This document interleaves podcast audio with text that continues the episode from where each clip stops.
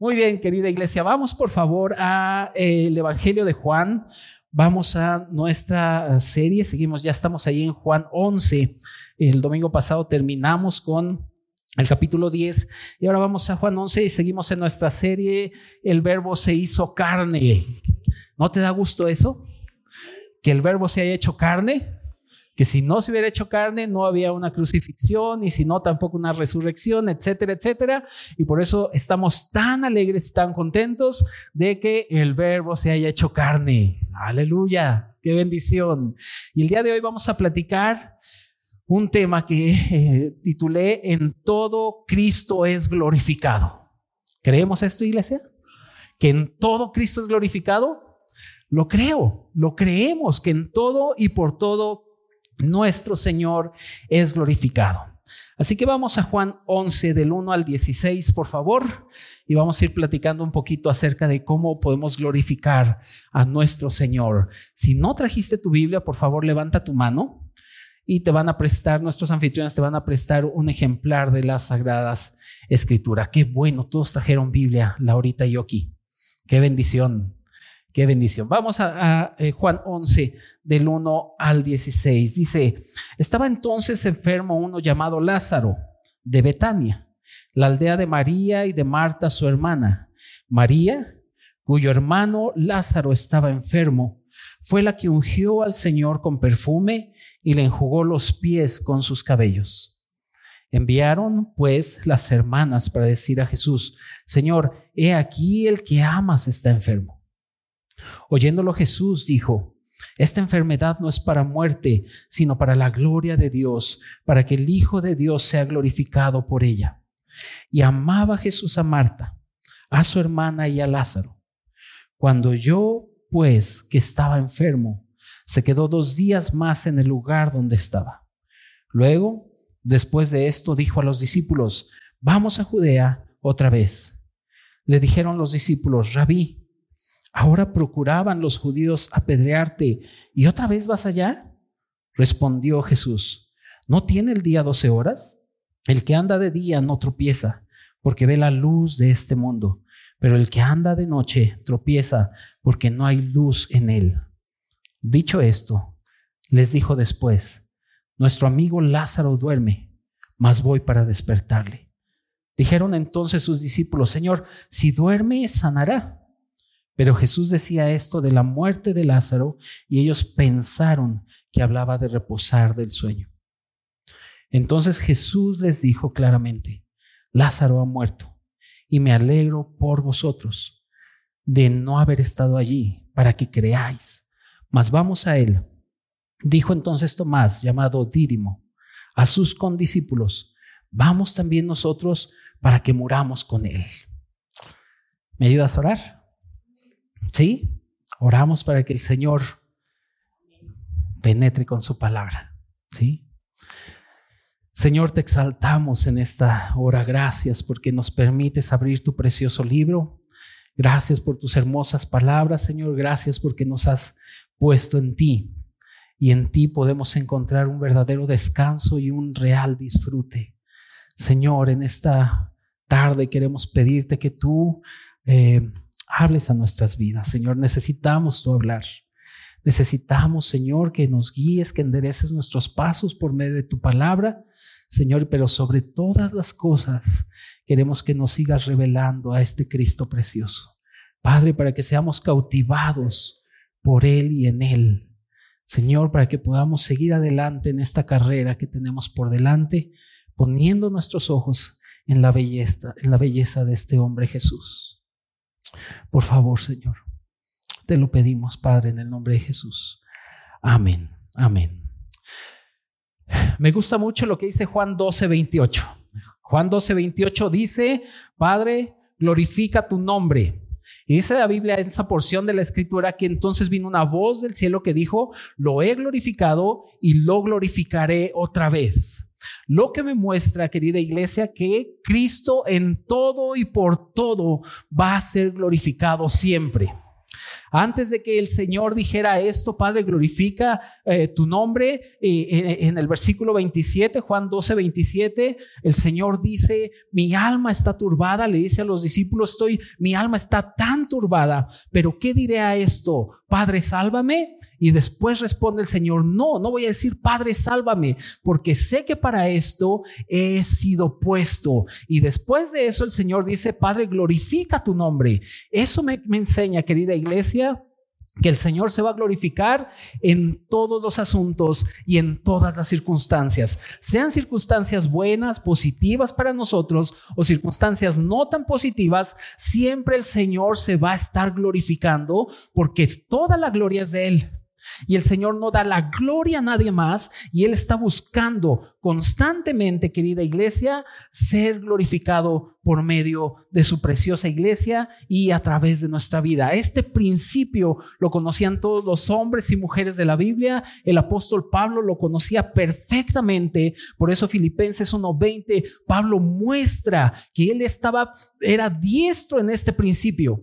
Y él sabía que el Señor se tenía que glorificar sí o sí. Sabía que el Señor se iba a glorificar, ya sea eh, las cosas buenas o aún las cosas negativas. Y por eso ahí en Filipenses 1:20 dice Pablo, cuando él estaba en una situación muy complicada, viene Pablo y dice, aún ahora, y como siempre,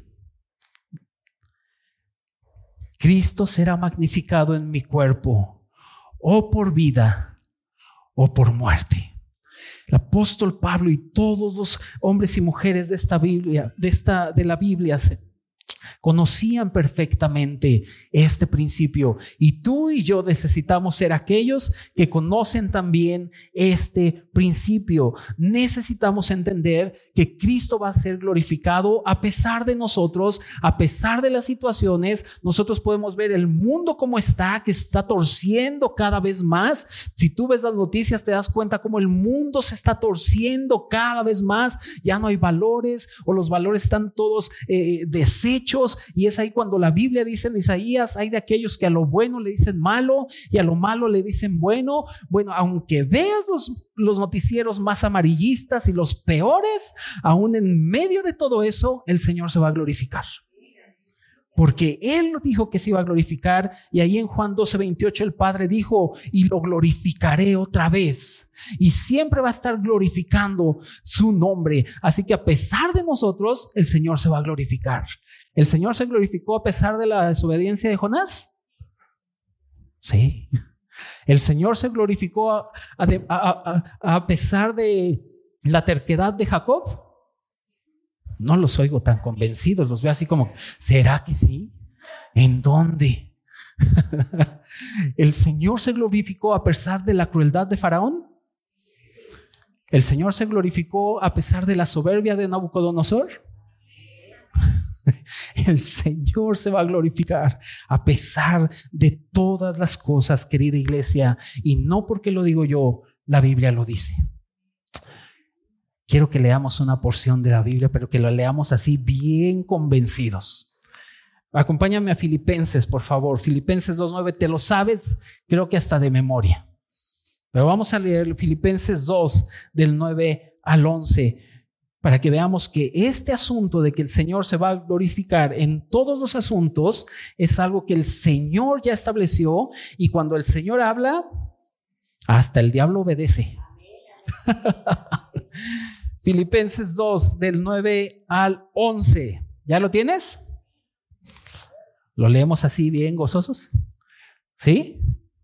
Dice, por lo cual Dios también lo exaltó hasta lo sumo y le dio un nombre que es sobre todo nombre para que en el nombre de Jesús se doble toda rodilla de los que están en los cielos en la tierra y debajo de la tierra, y toda lengua confiese que Jesucristo es el Señor.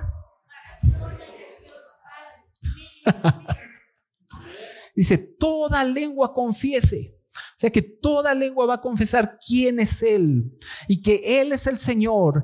Crean o no en Él, todos van a confesar que Jesús es el Señor porque el Señor se va a glorificar en todas las cosas y en todos los asuntos.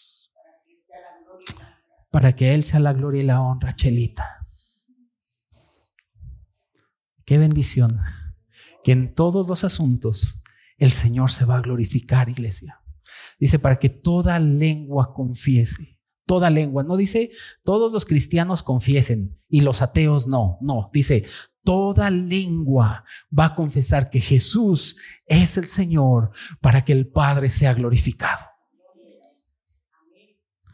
Así que querida iglesia, nuestro Señor es digno de toda gloria.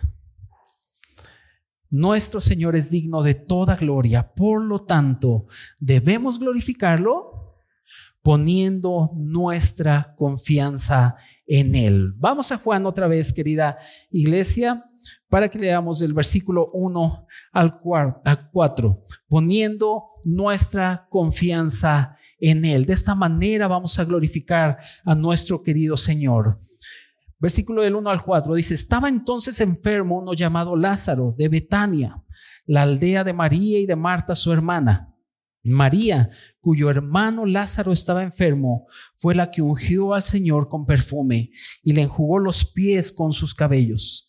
Enviaron pues las hermanas para decir a Jesús, Señor, he aquí el que amas está enfermo. Me gusta mucho lo que la palabra de Dios dice aquí, que pone, aunque está en paréntesis, pero lo enfatiza, que, eh, que eh, María eh, era la que ungió al Señor. ¿Te acuerdas de esa parte de la escritura? Que vio al Señor y tenía su perfume de gran valor y entonces vio el valor de Cristo y ella todo lo que ella decía que era valioso para ella, lo derrama en él como mostrando que Cristo tenía un valor mucho mayor. Me gusta que la Biblia lo, lo, muestra, lo enfatiza, querida iglesia, porque cuando hay un aprecio especial, hay una confianza especial. ¿Te ha pasado? Con algunas personas, ay, es que yo quiero un montón a ese hermano o a esa hermana y lo quiero tanto que le tengo toda mi confianza. Y cuando María viene y ve al Señor y empieza a apreciarlo de tal manera, entonces empieza a existir una confianza muy especial. Y para que tú y yo de verdad confiemos en el Señor y glorifiquemos al Señor a través de nuestra confianza en Él, primero tienes que apreciarlo en todo lo que Él es. Querida iglesia, la verdadera confianza, la verdadera confianza no es esperar que Dios haga algo para mí o por mí. Porque a veces nosotros como creyentes eh, tenemos ese concepto de que espero que Dios haga algo por mí y si estoy esperando en Dios y está bien, no digo que está mal, pero la verdadera confianza consiste no en que Dios haga algo para mí o por mí, sino que Él se glorifique, aunque no lo haga. De tal modo que cuando yo llego y le digo, Señor, yo confío en que me vas a dar ese trabajo, pero si no, te voy a seguir glorificando y glorifícate en medio de esta situación. Porque así es cuando la verdadera confianza glorifica al Señor. ¿Te acuerdas de los amigos de Daniel? Dice la Biblia que, Nabucodonosor les dijo, no te has arrodillado a mi estatua y les hizo una pregunta y dime ¿Qué Dios los podrá librar de mi mano? Y los amigos de Daniel que conocían perfectamente el principio de que el Señor se tenía que glorificar en todo, la respuesta que ellos dan le dice, no, rey, no tenemos necesidad de contestarte esto. Nuestro Dios nos puede librar del horno de fuego y de tu mano también. Y si no, no me inclinaré a tu estatua. Mi confianza está no en lo que hace, sino en quién es Él y en que estamos buscando que Él se glorifique. Y todos los hombres y mujeres de la Biblia vieron esto. No importaba lo que pasara, no importara lo que, lo que padecieran con tal de que Él se glorificara. ¿Te acuerdas de Esther? Cuando iba a entrar ahí con el rey, Esther dijo, si he de morir, ¿qué? Que muera con tal de que el pueblo de Dios sea salvo, con tal de que el Señor sea glorificado. Y ellos entendían perfectamente todo esto. Y aún el apóstol Pablo también lo entendía. Nosotros debemos entender esto, iglesia, que nuestra verdadera confianza no es estar esperando que Dios haga algo por mí o para mí, es esperar que Él se glorifique en cualquiera que sea mi situación. El Señor, eh, eh, Pablo eh, escribió uno de los textos que, que, los cristianos aman más y es el favorito de todos los cristianos. Cuando dice Pablo, todo lo puedo en Cristo que me fortalece, ¿verdad? Que es el favorito y todos no lo sabemos. Y cuando estamos en circunstancia, todo lo puedo en Cristo. Está bien, qué bueno, pero tienes que leer los versículos anteriores. Porque los versículos anteriores viene el apóstol Pablo y dice, sé vivir humildemente y sé tener abundancia en todo y por todo estoy enseñando, enseñado, así para estar saciado como para tener hambre, así para tener abundancia como para padecer necesidad. Todo lo puedo en Cristo que me fortalece.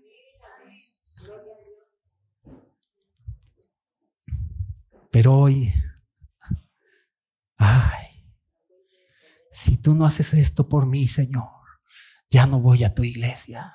Tú no existes, tú no eres real. ¿Por qué a mi hermano si le, contestaste y a mí no? Ay, pobrecito de mí, soy la peor cucaracha. Dime cucarachina a partir de hoy. Y está así. Espérame. ¿En dónde está tu confianza? ¿En lo que Dios hace por ti? Pues Dios lo hace por su misericordia y su gracia. Pero si un día no quiere,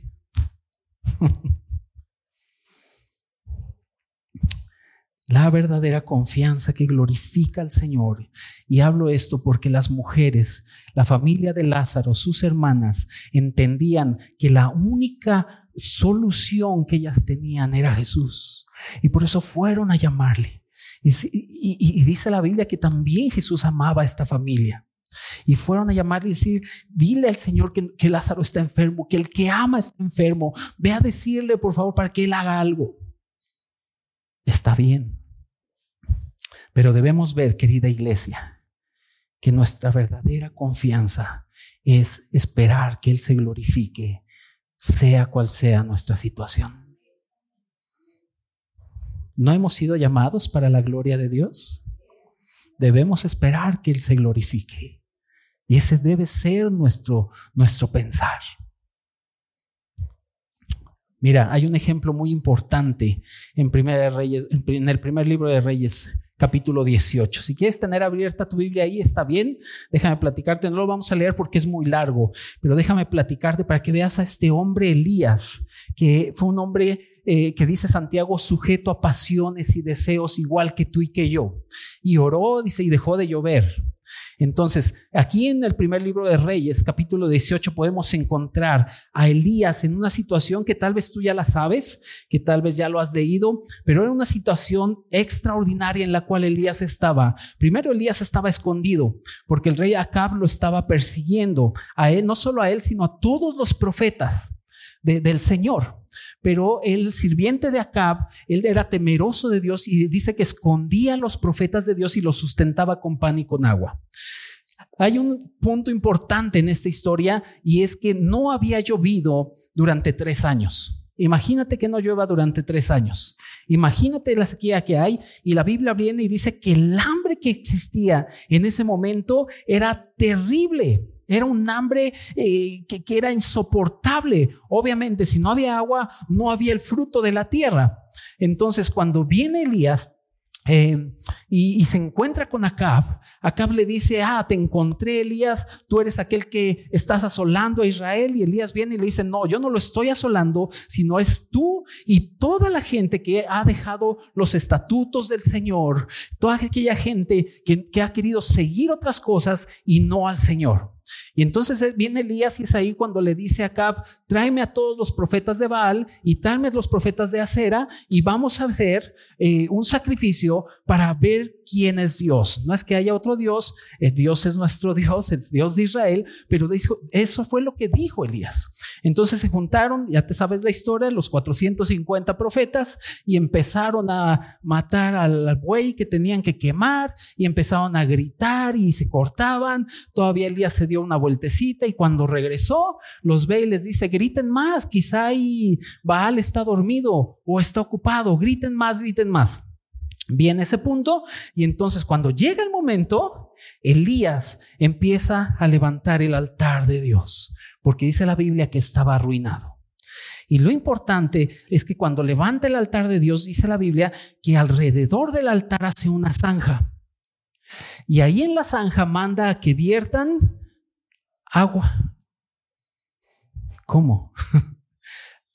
en un lugar que no había llovido durante tres años. Elías está poniendo a que se vierta agua ahí, ¿sí? Y derramó, dice la Biblia, y en el versículo 32, si tienes tu Biblia abierta, del 30 al 32, dice que derramó cuatro cántaros de agua en tres ocasiones. A ver, los que les gusta hacer multiplicaciones. Cuatro cántaros de agua por tres. Eso, muy bien. 12 cántaros y a cada cántaro le caben 25 litros. A ver, a los que les gusta hacer cuentas. Fuerte. 300 litros de agua lo vierte en el altar del Señor cuando había sequía. Elías, ¿qué estás haciendo? Si no tenemos agua, deja tú el aseo. no, para tomar. No tenemos agua y tú le estás derramando todo lo que tenemos en el altar del Señor. Sí. Porque la confianza no es esperar que Dios haga algo, sino entregarme todo lo que Él es. Todo lo que tengo ahí en el agua. Y no solo eso, sino que dice la Biblia que entonces oró Elías y estaba orando y descendió fuego del cielo, consumió todo y dice, y hasta lamió el agua. 300 litros de agua se acabó. Cuando pasa esto, iglesia, Elías dice, se escucha una gran lluvia. Y veían las, el cielo y no se veía ni una nube. Entonces dice que subió al monte Carmelo Elías y empezó a orar, a orar y a orar. Y le, le, decía a su siervo, ve a ver si ves una nube. Y veía, no, no se ve nada Elías y seguía orando. Dice que fue siete veces hasta que la séptima vio allá, ya veo algo se ve una nube como del tamaño de un puño. Así. Y cuando le dijo eso, Elías dijo, dile a Cab que prepare sus carros y que se vaya. Y tú y yo vámonos también con él porque viene una gran tormenta y tuvieron que salir porque arreció la tormenta en gran manera. Iglesia, antes de que tú veas todo lo que Dios es, primero tienes que entregar todo lo que tú eres. Esa es la confianza en Dios. Pues yo confío que Dios me lo dará. Está bien. ¿Y cómo está tu consagración? No, pues tiene seis meses que no voy a Harvest. Bueno, aún así Dios tiene misericordia, iglesia. Tenemos que entender que el nivel de confianza se ve en el nivel de entrega. Mucha gente cuando eh, eh, quiere medir el nivel de confianza que tiene en Dios por las palabras que usa. O porque, oh, sí, yo confío en Dios, porque, oh, mi Dios es grande, poderoso, poderoso, gigante que va delante de mí, oh, confiamos en ti, pero no hay una entrega. Y el nivel de confianza se mide por la entrega que tú tienes. Y cuando estamos dispuestos a entregarlo todo, es cuando empezamos, querida iglesia, a entregarnos a Él y en verdad conoceremos su confianza, la confianza en Él. Y ahí sabremos que nuestra única esperanza, querida iglesia, es Cristo.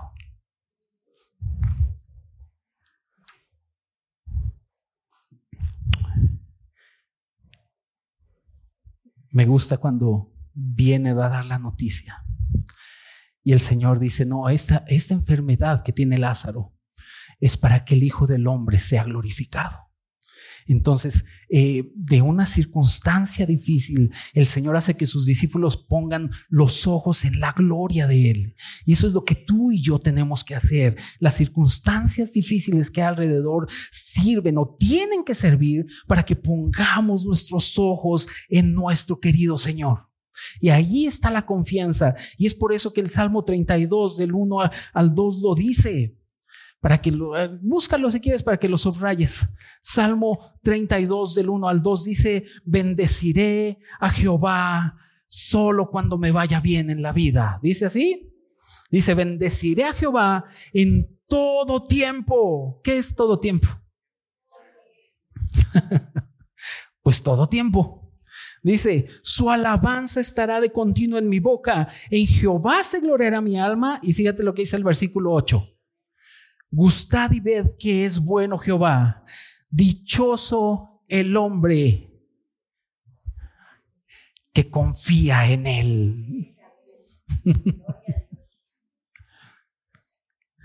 Ahí está, iglesia, cuando podemos glorificar al Señor poniendo nuestra confianza en nuestro querido Señor, tal y como estas mujeres lo pusieron.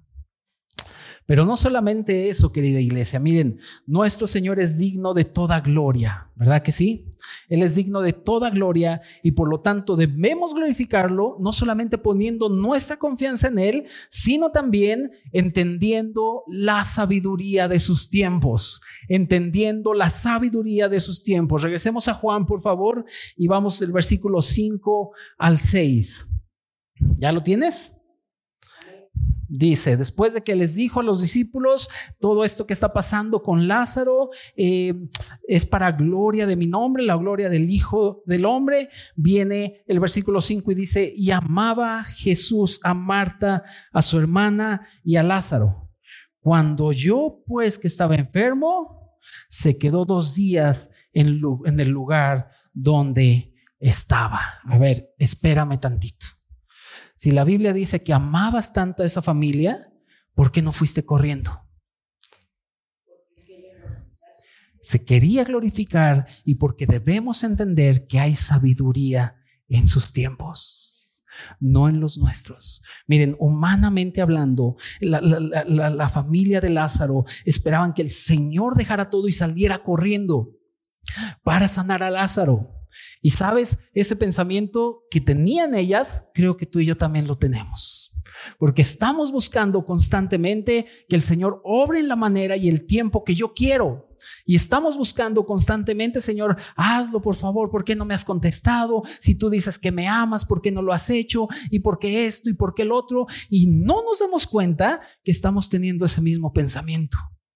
El Señor es claro aquí en Juan y dijo que Él amaba esta familia y porque la amaba, esta familia debía entender que en sus tiempos hay sabiduría. Y tú y yo tenemos que pasar por lo mismo. Si sabemos que el Señor nos ama y porque Él nos ama, tenemos que aprender a entender que en sus tiempos hay sabiduría. Por eso Eclesiastés lo dice, hay tiempo para todo, ¿verdad? Y termina diciendo, todo lo hizo hermoso. ¿En dónde? En su tiempo. O sea que hay hermosura en todos los tiempos de Dios. Aunque a veces no la veamos, pero hay belleza en sus tiempos. Hay sabiduría en sus tiempos. Dios no obra de acuerdo a la opinión de nadie. Esta era la opinión que, podían tener estas mujeres y la opinión que podemos tener nosotros, pero el Señor nunca obra basándose en la opinión de nadie. Él siempre actúa de acuerdo a su propia voluntad. Y qué bueno que actúe así. Porque si no, estaríamos perdidos. Imagínense que actuara conforme a nuestra voluntad. Seríamos como los hijos de Zebedeo Señor, ¿quieres que oremos para que descienda fuego del cielo y lo consuma? A veces dan ganas. Yo sé que a veces dan ganas de hacer eso, pero no, qué bueno que Dios no obra de esta manera. Querida iglesia, si nosotros entendemos la sabiduría de los tiempos de Dios, podremos adorar al Señor en sus caminos. Si no entendemos que hay sabiduría en sus tiempos, nos va a costar mucho trabajo poder adorar al Señor en sus caminos. ¿Y qué son los caminos de Dios? Bueno, querida iglesia, son el modo en que Dios se relaciona contigo y conmigo. Aunque el Señor amaba a Marta y a, a, María y a Lázaro, Él tenía una manera de relacionarse con ellos de acuerdo a su señorío, de tal modo que sus caminos indican lo que Él desea hacer, sus caminos son el deseo de su corazón, sus decisiones respecto a nosotros. Y si no entendemos que en sus tiempos hay sabiduría, difícilmente podremos adorar al Señor en medio de esos caminos. Salmo 23, me guiarás por sendas de justicia por amor a tu nombre. Y estos caminos que el Señor ha preparado para nosotros deben ser aquellos que honramos al Señor. Ay, pastor, entonces la diabetes que tengo es porque el Señor quiere que ande en ella. No, es porque te echabas tres litros de coca diario. El, el apóstol Pedro dice, ¿Qué tiene de bueno si ustedes padecen por hacer algo malo? Pero si padecen por hacer lo bueno, qué bendición. Ay, pastor, entonces choqué y esta es la voluntad de Dios de que choqué y, y me fracturé el tobillo. Iba a 190 kilómetros por hora, pero no. Pero cuando nosotros buscamos que el Señor enderece nuestros pasos, Iglesia, conoceremos estas sendas. Y cuando conocemos estas sendas, podremos honrar a nuestro Señor. Quiero ponerte otro ejemplo en la Biblia. ¿Te acuerdas de Eliezer? Si no te acuerdas, ahorita te platico. Lo puedes encontrar en Génesis 24. Eliezer, Eliezer era el siervo de Abraham. Para que veamos la sabiduría en los tiempos de Dios. Eliezer era el siervo de Abraham o el mayordomo de Abraham. Y viene Abraham ahí en Génesis 24 y le dice, ¿sabes qué, Eliezer? Necesito una esposa para Isaac. Así que necesito que vayas a mi parentela y consigas ahí a una mujer para que sea esposa de mi hijo. ¿Por qué esto es una, o por qué quiero poner de ejemplo esto? Miren, querida iglesia, hay dos situaciones que parecen imposibles, pero cuando están en el tiempo de Dios, querida iglesia, es una bendición. Eh, viene Eliezer y dice que tenía que, ir a Mesopotamia y para ir a Mesopotamia tenía que pasar el río Éufrates y tenía que atravesar el desierto. Había una distancia alrededor de 600 kilómetros de donde estaba Abraham a donde tenía que ir a buscar a Rebeca, que ya sabemos que era Rebeca la esposa de Isaac. Y lo curioso de todo, querida iglesia, es que el siervo de Abraham era el más viejo. No, pues ya se puso más difícil. ¿Por qué no envió al más joven, así lleno de energía? No, era el más viejo. Y, aparte el siervo de Abraham no iba solo. Dice que agarró 10 camellos y se los llevó. Uy, hermanos, yo cuando saco a mi perrita apenas si la puedo controlar. Imagínate llevar 10 camellos, 600 kilómetros, siendo ya viejo. Ay, se glorifica el Señor para que nos demos cuenta que no se trataba de Eliezer, se trataba del Dios de Eliezer. y entonces dice la palabra del Señor que Eliezer confiaba en el Señor. Si estás ahí en Génesis 24, lo puedes, eh, puedes ir ahí al versículo 12, cuando viene Eliezer y hace una de las oraciones que para mí ha sido la más difícil de cumplir, pero sé quién es Dios y que Dios lo cumplió. Pero ahí en, en, Génesis 24, 12 dice que Eliezer llegó después del viaje con sus diez camellos, habiendo pasado por el desierto, llegó Eliezer y dice que lo primero que hizo fue orar y dijo, oh Jehová, Dios de mi Señor Abraham, te ruego el tener un buen encuentro y haz misericordia con mi Señor Abraham. He aquí yo estoy junto a la fuente de agua y las hijas de los varones de esta ciudad salen por agua. Sea pues que la doncella quien yo dijere, y aquí viene, baja tu cántaro, te ruego para que yo beba, y ella respondiese, bebe, y también voy a dar de beber a tus camellos. ¿Sabes cuántos litros de agua toma un camello sediento? Toma 100 litros de agua en 15 minutos. ¿Y cuántos camellos traía? 10. Y ahí estaba Eliezer confiando en el Señor y, también a sus camellos, que esta sea, eh, dice que, que la que haga esto sea la que tú has destinado para tu siervo Isaac. Y en esto conoceré que habrás hecho misericordia con mi Señor. Dice la Biblia que todavía no acababa de orar cuando llegó Rebeca. ¿Te acuerdas de la historia? Y lo vio y le dijo, voy a dar de beberte a ti. Y ahí está, con su cántaro. Y era bien hacendosita. Y a tus camellos también. ¿Cuántos litros dijimos que un cántaro tiene? ¿Se acuerdan? 25. 25 litros. Un camello sediento, 100 litros. A ver a los que les gusta hacer cuentas. ¿Por 10? ¿Cuántas vueltas dio con sus cántaros? 40. No, hombre, pues con razón Eliezer dijo, esta es.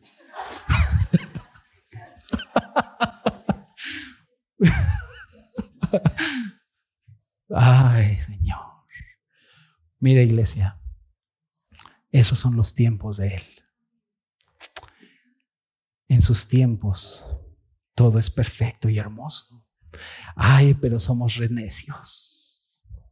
Renecios. Renecios. Papá, me quiero casar con el floripondio. Llega el floripondio y dice, ay, hijo, ¿qué piedra levantaste, hija? Ay, es que me dice bien bonito, es que, ay, me habla bien bonito. Hermanos, necesitamos entender que debemos vivir en sus tiempos y buscar sus tiempos. Miren, ¿te acuerdas de la nube que, está, que acompañaba al pueblo de Israel? Era la presencia de Dios, ¿verdad? Y dice la Biblia que ellos vivían bajo su presencia. Entonces, ¿qué hubiera pasado si Moisés agarra a todos y les dice, vámonos todos y vamos a la tierra que fluye leche y miel y se van todos? ¿Qué hubiera pasado? Simple y sencillamente, querida iglesia, tal vez ni hubieran llegado porque no estaban en los tiempos de Dios. Porque dice la Biblia que cuando se movía la nube, ¿qué pasaba? El pueblo se movía porque se paraba la nube y se quedaban quietos, esperando el tiempo del Señor. Y ahí estaban quietecitos y hacían sus cosas y de repente la nube se mueve, vámonos, es el tiempo del Señor y movían en su tiempo.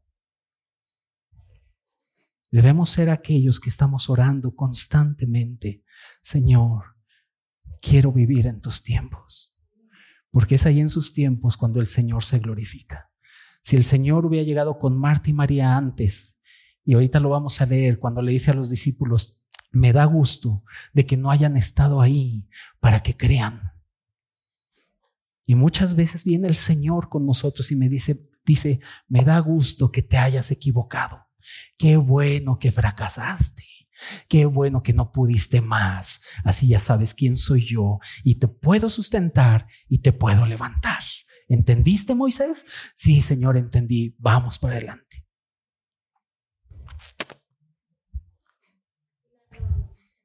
Por eso Cristo se va a glorificar en todos los asuntos. En todos los asuntos. Los tiempos de Dios son un misterio, querida iglesia. Pero al final, cuando pasamos y volteamos atrás, decimos, ah, ahí estabas tú. Cuando yo no te veía, ahí estabas. Cuando yo me sentía en el horno, ahí estabas. Cuando vi la boca del león que se abría, ahí estabas. Ese es nuestro Dios. Ese es nuestro Dios. Y por eso lo glorificamos, querida iglesia, cuando entendemos la sabiduría de sus tiempos. ¿Cuál fue la característica principal de Eliezer? Si lo lees en tu casa con detenimiento, te vas a dar cuenta que la característica especial que tenía era que cuando se enfrentaba algo a esta situación, él inmediatamente adoraba. Y eso es honrar los caminos de Dios. Adorarlo a pesar de. y decirle, Señor, aquí está mi vida. Entiendo la sabiduría de tus tiempos. En el momento no la entendí, pero hoy puede decir, aquí estás, ahí estabas. Y ser como José y decirle, eh, como José le dijo a sus hermanos, cuando llegaron sus hermanos, le dijeron, perdónanos por lo que te hicimos, perdónanos por haberte vendido, perdónanos porque le mentimos a, a nuestro papá respecto a ti. Y viene José y les dice, tranquilos, porque no fueron ustedes, fue Dios el que me trajo aquí para preservar vida. Pero tuvo que caminar para llegar a donde estaba.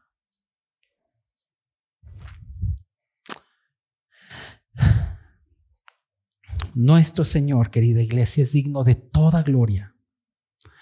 Por lo tanto, debemos glorificarlo, entendiendo no solamente eh, poniendo nuestra confianza en Él, no solamente entendiendo la sabiduría de sus tiempos, sino que también debemos entender que su plan es mejor que el nuestro, ¿verdad que sí?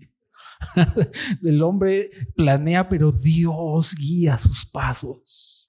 Así que vamos a Juan, por favor. Vamos al Evangelio de Juan. Y leamos del 7 al 16. Juan, del versículo 7 al 16. Juan 11, del versículo 7 al 16. ¿Lo tienes?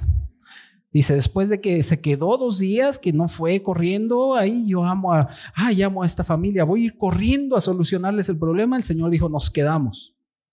Nos quedamos dos eh, días. Versículo 7 dice, luego después de esto, o sea, después de los dos días, dijo a los discípulos, vamos a Judea otra vez. Le dijeron los discípulos, rabí, ahora procuran los judíos apedrearte y otra vez vas allá. Respondió Jesús, ¿no tiene el día doce horas?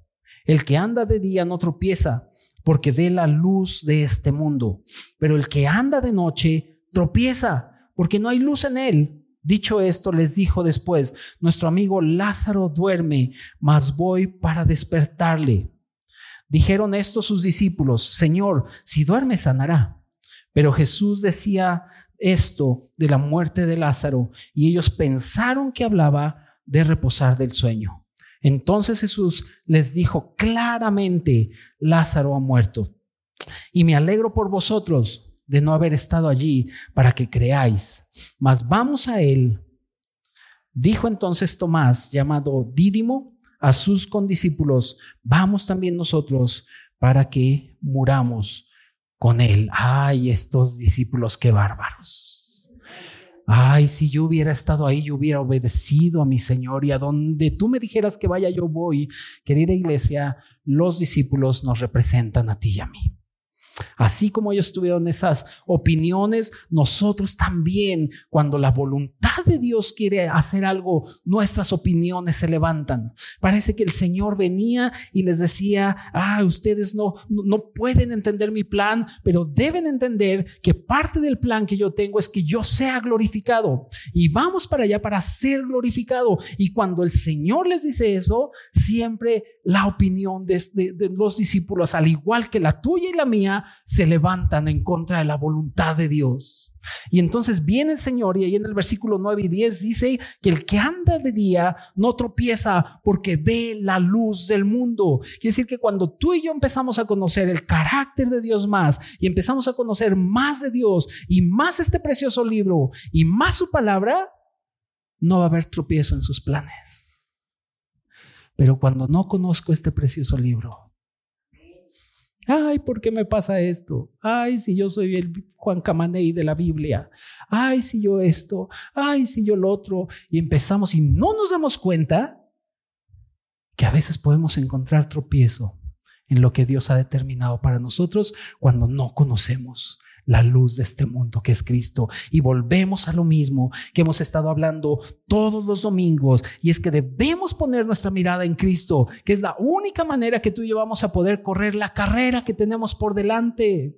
Nuestras, nuestros ojos o nuestra mirada o nos da victoria o nos derrota. Si yo prefiero ver las circunstancias y todo lo que pasa alrededor del mío, final de cuentas, caeré. Pero si veo a este Cristo precioso, querida iglesia, podré seguir adelante. Necesitamos ver esto. El Señor les dice que el, que el que anda de día no tropieza porque ve la luz de este mundo, pero luego en el versículo 10 dice, pero el que anda de noche tropieza porque no hay luz en él. Y viene el versículo 14 y dice, me alegro que no hayan estado ustedes ahí. Porque ahora van a creer, creer que, que en verdad soy el Hijo de Dios. Y viene que me alegro que no entiendan mis planes. Porque dice la Biblia que los planes de Él no son nuestros planes. Mis caminos no son vuestros caminos. Así como están alejados el cielo de la tierra, el oriente y occidente, así son mis planes que ninguno de nosotros podemos comprender a cabalidad. Pero sí sabemos que esos planes son de bien y no de mal. Y por eso podemos descansar, querida iglesia. pero todos somos como Tomás, ¿verdad? Que dijo en el último versículo, ay, pues el Señor quiere ir para allá, me lo imagino con sus condiscípulos, que quiere ir ahora sí. Hace dos días no quiso, ahora sí quiere, pues vamos a ir para morir también nosotros. Y era lógico, iglesia, porque hace unos días al Señor lo querían apedrear ahí, y no solamente al Señor, sino a sus discípulos. Y lógicamente todos nosotros pensaríamos igual. ¿Cómo, pastor, quiere ir allá a la, zona de hospitales y ahí casi nos matan? Y otra vez quieres ir.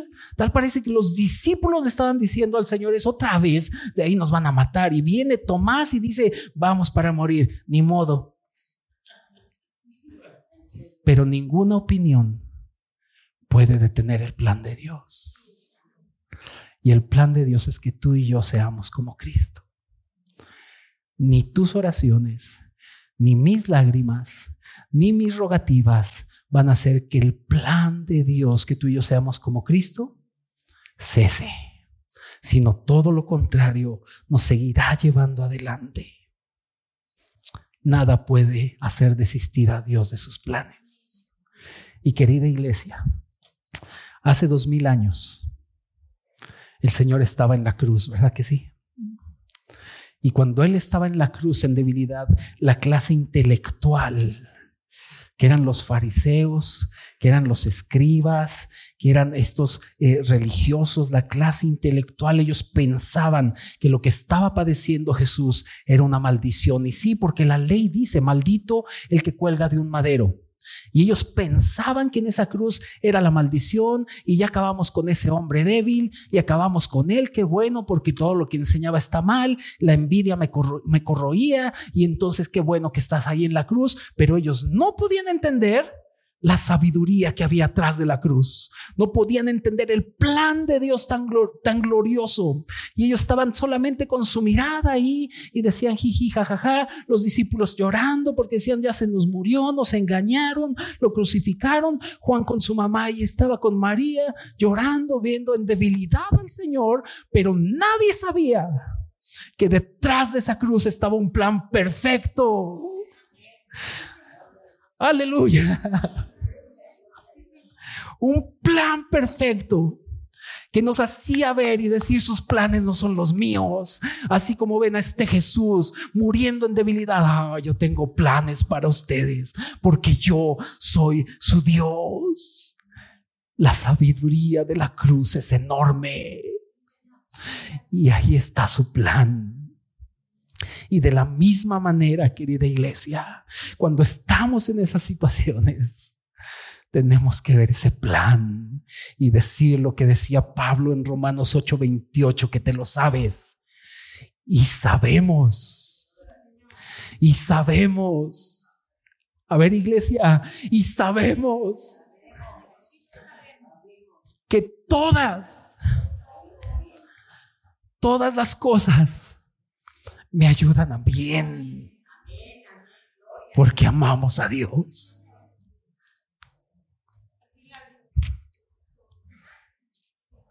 ¿De veras lo crees? Mira, ya, ya me están sudando los ojos. Otra vez. Pero es que iglesia, debemos entender la clase de Dios que tenemos que nos hace caminar por misericordia en todo lo que Él es. Y quiero acabar con esta porción de la escritura que te la sabes, pero quiero que veas la bendición que tenemos en esto. Y acompáñame por favor a Jeremías 29. Jeremías 29 y con esto terminamos. 29 del 11 al 13. Jeremías 29 del 11 al 13. Los discípulos no sabían el plan que Dios tenía en cuanto a Lázaro. Solamente les dijo, oigan, tenemos que ir porque Lázaro ha muerto. inmediatamente, en vez de que ellos dijeran, bendito seas, algo vas a hacer, Señor, dijeron, pues vamos a morir con él también. Pues ni modo. Y así es nuestra opinión siempre. Pero el Señor les dice, me da gusto que no estuvieran ahí para que crean. Y es lo mismo que el Señor viene a decirnos, me da gusto que no entiendan mis planes, porque así van a saber que yo soy Dios. Jeremías 29 del 11 al 13 dice, porque yo sé los pensamientos que tengo acerca de vosotros. Gracias, Miguel. ¿Qué harías en ti? Gracias, Miguel. Yo sé los pensamientos que tengo acerca de vosotros. ¿Quién dice? Jehová. Pensamientos de paz y no de mal, para que tengan el fin que esperan. Y viene algo precioso. Fíjate lo que dice y subráyalo en tu Biblia, por favor. Dice, entonces me invocarán y vendrán y orarán a mí y yo los oiré. Versículo 13. Y me buscarán y me hallarán porque me buscarán de todo su corazón. oremos, iglesia, oremos. Padre, te exaltamos. Te damos la gloria, Señor. Oh Dios nuestro, deseamos postrarnos y adorarte, Señor. Todo lo que has ordenado es bueno. Aunque muchas veces hemos escogido nuestro propio camino, oh Señor, nos has estorbado de tal manera que nos has regresado a ti. Oh, tal parece que nos arrinconas. Queremos decirte que si esto es lo mejor para ti, que si esto es lo que a ti te agrada, Señor, sigas adelante. No podemos preguntarte por qué haces esto o por qué haces aquello. No podemos preguntarte por qué tratas así con nosotros. Solamente queremos decirte que te glorifiques. Señor, deseamos aceptar tus caminos. Tú no necesitas darnos ninguna explicación, Señor de lo que haces. Lo que hagas está bien. Señor, ayúdanos a dejar de discutir y argumentar sobre cada asunto. Aún sálvanos de los porqués. Sálvanos de eso, Señor. Te pedimos que nos rescates. Ayúdanos a someternos y adorarte en todos tus caminos, Señor, y honrar lo que tú haces. Por favor, Señor, hazlo. Por amor a tu nombre, Padre. Amén. Amén. Aleluya.